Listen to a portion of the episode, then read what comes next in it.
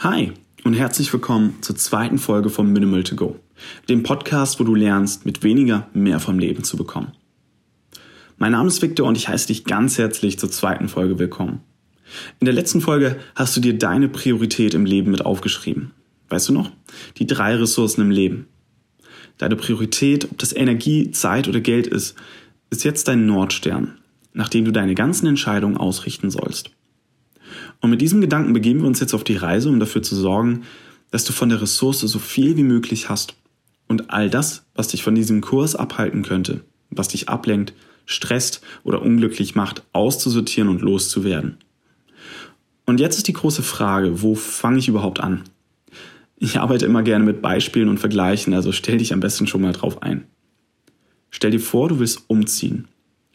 Du hast deine Traumwohnung gefunden und willst deine gesamte Wohnung ausmisten und deinen gesamten Besitz fein sortiert und geordnet in einzelne Kisten packen. Fühlst du dich auf einmal gestresst?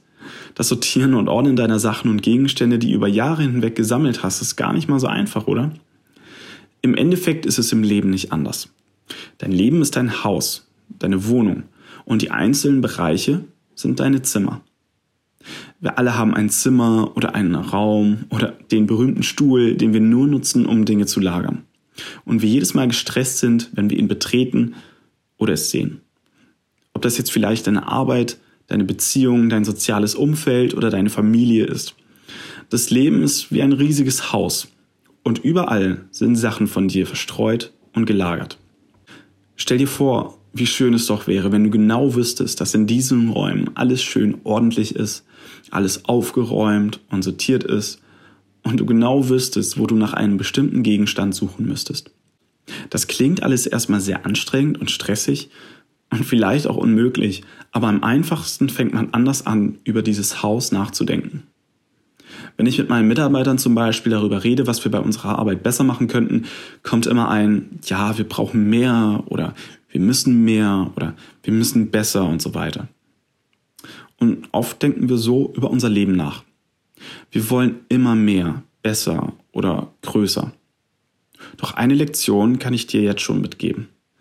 Wenn du einem Projekt oder einem Menschen einen bestimmten Raum oder eine Zeit gibst, wird dieser Raum gefüllt oder diese Zeit komplett genutzt. Das hört sich erstmal kompliziert oder vielleicht auch sogar sinnlos an, aber ich habe wieder ein Beispiel für dich. Wenn du zum Beispiel als Student eine Deadline für eine Hausarbeit von zwei Wochen bekommst, wirst du sehr wahrscheinlich zwei Wochen dafür benötigen. Du könntest jedoch die Hausarbeit bestimmt in einer Woche schaffen, wenn die Deadline dafür eine Woche wäre. Die Zeit für ein Projekt wird in der Regel ausgenutzt. Wenn du aus einer Zweizimmerwohnung in eine Dreizimmerwohnung ziehst, wirst du diese drei Zimmer wahrscheinlich ebenfalls füllen. Und wenn es nun darum geht, dass die Wohnung vielleicht doch viel zu klein sei, wäre es doch sinnvoller zu fragen, ob man nicht zu viel besitzt. Es ist doch viel einfacher, weniger Platz zu benutzen, als mehr zu erstellen oder zu bekommen. Es ist doch einfacher, weniger Geld auszugeben, als mehr zu verdienen. Weniger essen, als mehr Sport zu machen. In erster Linie geht es gar nicht großartig darum, von allem weniger zu tun oder zu besitzen, sondern einfach unsere Denkweise darauf zu polen, dass auch diese Möglichkeit besteht.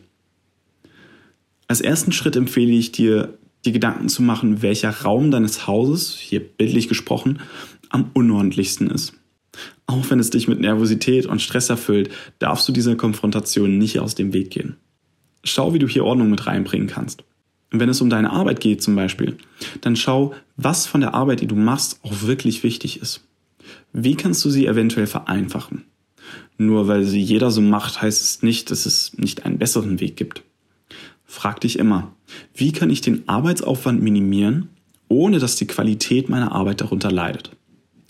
Ich bin mir sicher, dass du Wege finden wirst, sie dementsprechend leichter zu gestalten. Was sind die Dinge, die wirklich wichtig sind? Ich habe zum Beispiel bei mir auf der Arbeit eine Tabelle mit ungefähr 30 Spalten, die ich jeden Morgen ausfüllen muss. Doch man könnte diese gesamte Tabelle auf zwei Spalten minimieren. Denn im Endeffekt zählt eh nur das Ergebnis. Ich kann zum Beispiel meinen Erfolg, ob ich gut arbeite, anhand einer einzigen Zahl erkennen. Wenn du dich darauf fokussierst, ist es viel einfacher, das Ziel im Auge zu behalten. Und wenn dann eine Aufgabe kommt, kannst du dich fragen, ob diese Aufgabe eine große, kleine oder keine Auswirkungen auf dein Ziel hat. Das gleiche gilt auch für deine Gesundheit. Anstatt dich großartig darauf zu fokussieren, auf Gluten, Milchprodukte, Kohlenhydrate, Zucker oder Fleisch komplett zu verzichten oder deine Kalorien zu zählen, damit alles perfekt sitzt, und versuche herauszufinden, welche die Mahlzeiten sind, die wirklich dafür sorgen, dass du dich ungesund ernährst. Wenn du das Dessert nach dem Mittagessen weglässt, macht das in der Summe schon einen großen Unterschied. Nun, das gleiche gilt für deine Bewegung. Nimm doch statt dem Aufzug oder der Rolltreppe einfach mal die Treppe. Oder laufe einfach mal statt dem Bus zu nehmen die zwei Haltestellen zu Fuß. Es sind meistens immer die kleinen Dinge, die hochgerechnet den Unterschied machen. Wenn du nicht genug Obst und Gemüse zum Beispiel zu dir nimmst, musst du nicht direkt jeden Morgen den Smoothie Bowl mit fünf unterschiedlichen Früchten und Gemüse und Haferflocken und Agavensirup und ähnlichem machen. Fang mit einem Apfel an oder einer Orange. Bei deiner Zeit und bei deinem Geld ist es genauso. Du musst nicht direkt befördert werden, um dir ein schöneres Leben leisten zu können. Wenn du einfach jeden Morgen auf deinen 2,50 Euro Kaffee oder jeden zweiten Morgen auf deinen Kaffee verzichtest, kannst du dir aus dem gesparten Geld vielleicht auch etwas Schönes leisten. Und vielleicht sind die 24 Stunden am Tag doch genug, wenn wir die ein oder andere Stunde nicht mit Social Media verbringen würden, sondern zum Beispiel lieber Podcasts wie diese hier hören würden. Ja, Spaß beiseite. Die meisten von euch werden schon von dem Pareto-Prinzip gehört haben. Falls nicht, ähm, Pareto war ein italienischer Wohlfahrtökonom, der 1906 erkannt hat, dass 80 Prozent des Vermögens in Italien 20 Prozent der Bevölkerung gehörte. Das gleiche fand man kurze Zeit später auch über das Weltvermögen heraus. Was Pareto daraus abgeleitet hat, ist, dass 80 Prozent des Ergebnisses aus 20 Prozent des Aufwandes entsteht. Sprich, 20 Prozent deiner Tätigkeiten Tag für Tag sorgen für 80 Prozent deiner Ergebnisse. Deine Hausaufgabe ist es jetzt also herauszufinden, was die 20 Prozent deines Tages sind, die schlussendlich für den Erfolg und den Fortschritt in deinem Leben sorgen und dich dann auf diese zu fokussieren und im Anschluss die restlichen 80 Prozent zu überprüfen, um zu schauen, wo du eventuell etwas weglassen oder kürzen kannst. Und merke, es sind immer die kleinen Dinge im Leben, die das Leben schön machen. Aber auch die, die wir gerne übersehen, wenn es darum geht, unser Leben noch schöner zu machen. In diesem Sinne wünsche ich dir einen wundervollen Tag und bis zum nächsten Mal.